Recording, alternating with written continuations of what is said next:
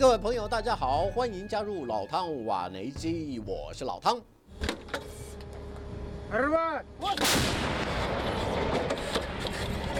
法制凯撒车载型一百五十五公里自走炮，砰的一声，震撼力十足。捷克制的达纳巴伦式自走炮也是乌克兰打击远距之外俄军的重型火力，而且不止如此，被称为钢铁猛兽的德制 PZH 两千一百五十五公里五十二倍镜自走炮也在现役装备中。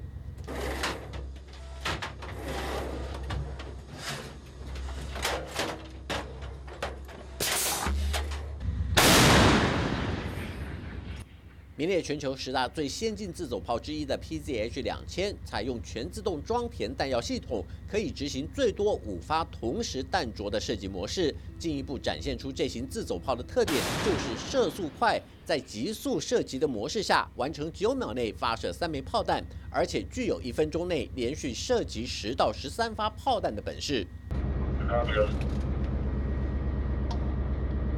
乌克兰炮兵连长沃隆就说：“这款自走炮确实相当好用，不但射击精准快速，而且机动性又高。完成任务后就可以马上脱离开炮区，转移到其他阵地支援友军。除了 PZH 两千之外，另一款德制的猎豹防空战车同样让乌克兰联合部队司令纳耶夫赞誉有加。”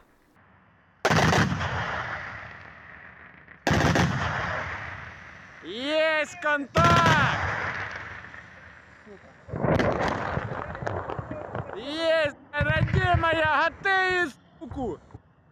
这款豹式坦克衍生型的防空战车，在俄军使用无人机空袭基辅期间，出色的完成接战任务。配备两门三十五公里机炮的猎豹防空战车，最大有效射击高度四千公尺，两门机炮齐射，每分钟达到一千一百发炮弹，是作战部队的低空守护者。 除了德制武器之外，身为全球第三大军火出口国的法国，也是另一个军援乌克兰的强力支持者。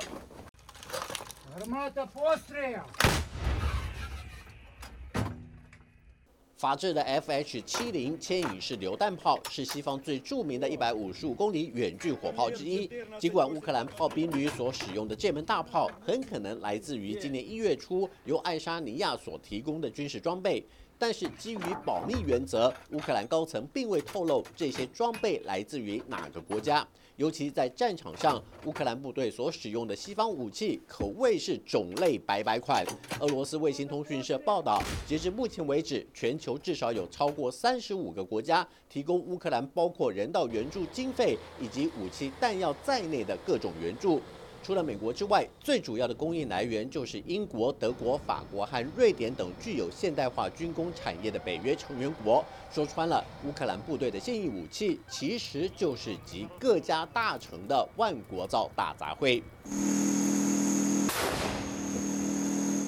这当然跟开战之初乌克兰折损了大量老旧的遏制装备有关。在武器和弹药都不足以与俄军相抗衡的情况下，泽伦斯基才会不断向西方阵营喊话，希望美国及北约能够尽其可能的提供更先进、代际更新的军火给乌克兰，以便抵御俄罗斯势如破竹的攻势。尤其在乌克兰最为薄弱的空军力量上，泽伦斯基用尽吃奶的力气，终于盼到美国总统拜登的首肯，同意支持北约成员国为乌克兰提供包括 F 十六战机在内的联合代训飞行员计划，并且考虑对有意援助乌克兰 F 十六战机的北约成员开绿灯的关键，其中荷兰就是最为积极的国家之一。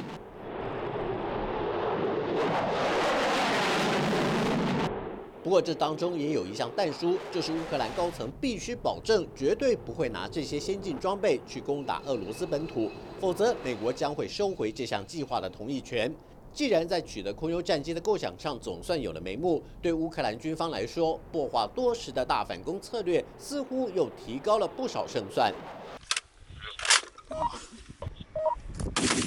不过，很多人也有这样的疑问，就是乌克兰即便接收了各国不同系统的武器，但是大反攻绝对不会只有一支作战单位参加。那么，使用不一样武器的各部队会不会出现补给上面的不相容？其实这一点大可暂时放下疑虑，即便系统不一致，但是受惠于北约联合弹道谅解备忘录的规范下，各成员国在火炮口径、弹药标准上早就达成共识。即便各国武器系统的研发上各有千秋，但是武器和弹种的相容性方面，都在能够统一使用的范畴内。毕竟北约是一支由多国部队组成的大型军事集团，为了解决后勤补给上的问题，这份谅解备忘录就成为成员国之间达成协议的依规。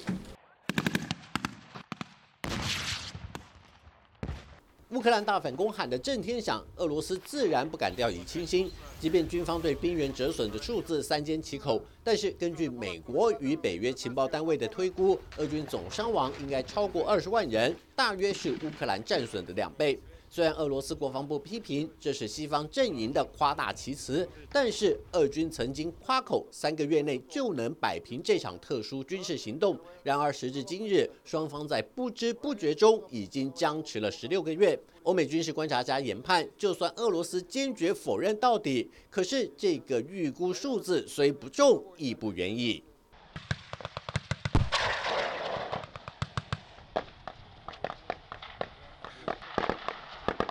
让乌克兰军方赚美于钱，俄军也公布了前线的战斗画面，宣称在乌克兰多地的军事行动中捷报频传，乌克兰守军挡不住俄军猛烈的攻势，失去了不少据点和阵地，至少有上百名乌军阵亡。只是这些讯息都只是俄罗斯单方面的说辞，并没有得到乌克兰的正式回应，而且乌克兰军方还不忘反将俄罗斯一军。在获得西方阵营的大力援助下，各部队已经更为熟练如何操作北约的制式装备。相比之下，俄军的老旧武器绝非西方先进军备的对手。不过，乌克兰依旧强调，即便如此，对于即将展开的大反攻，乌克兰的军需存量还是要依靠西方阵营的大力支持，才能为日后的反攻行动达成一鼓作气赶走入侵者的终极目标。好了，就到这里，我们下次见。